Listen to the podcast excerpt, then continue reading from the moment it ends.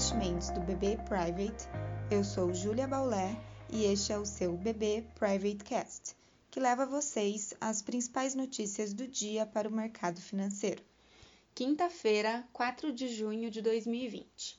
As bolsas na Ásia fecharam majoritariamente em alta, mas as bolsas na Europa e os futuros de Nova York operam em baixa nesse momento, realizando os lucros dos pregões positivos na semana.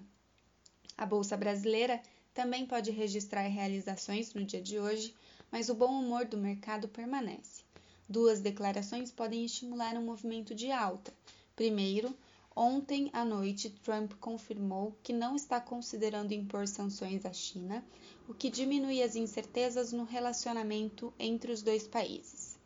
Também, na agenda de hoje, é aguardada a decisão do Banco Central Europeu sobre sua política monetária e a instituição deve anunciar a expansão do seu programa de estímulos para combate à pandemia, reforçando o quadro de liquidez global.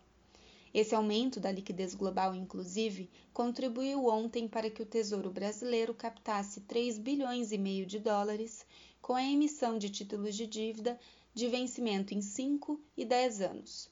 A operação atraiu, na verdade, 18 bilhões de dólares e refletiu o interesse dos investidores estrangeiros por ativos de maior risco.